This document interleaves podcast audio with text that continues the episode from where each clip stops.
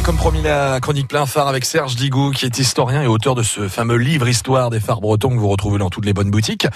Il nous parle cette fois du grand phare de l'île de Saint, dont l'histoire a traumatisé les habitants de l'île. On l'écoute. Le phare de l'île de Saint, effectivement, a, traumatisé, a, meurtri, on peut dire, les, les Sénans, les, habitants de l'île de Saint.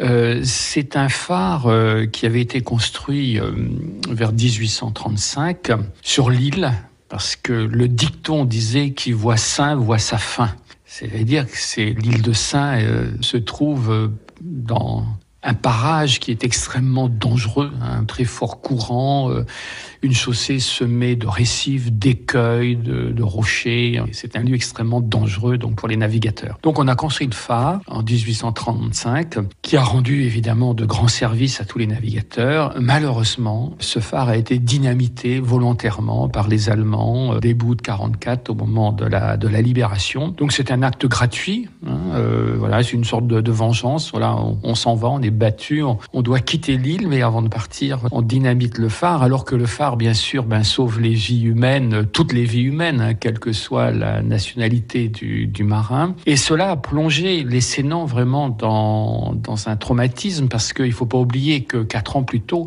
en 1940, 128 Sénans euh, ont rallié la France libre du général de Gaulle. Hein. En juin 40, ils sont partis en Angleterre euh, euh, et ils sont devenus des combattants de la liberté.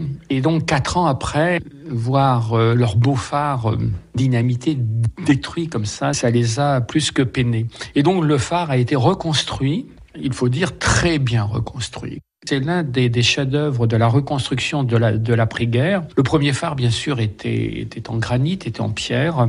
Là, il a été reconstruit en, béton armé et, euh, et, cette polychromie en, noir et blanc là, qui, domine l'île, qui domine les parages, qui est visible depuis la pointe du Raz. Hein. On voit très bien le phare au fond, euh, à 8 km au large. Euh, c'est, c'est un très beau monument qui fait de nouveau honneur à l'île de Saint. Et voilà, vous retrouvez cette euh, chronique plein phare dès maintenant sur francebleu.fr. Brasizel, vous en savez plus maintenant sur ce phare de l'île de Saint dont cette histoire a vraiment traumatisé les habitants de l'île, de l'île il y a bien longtemps.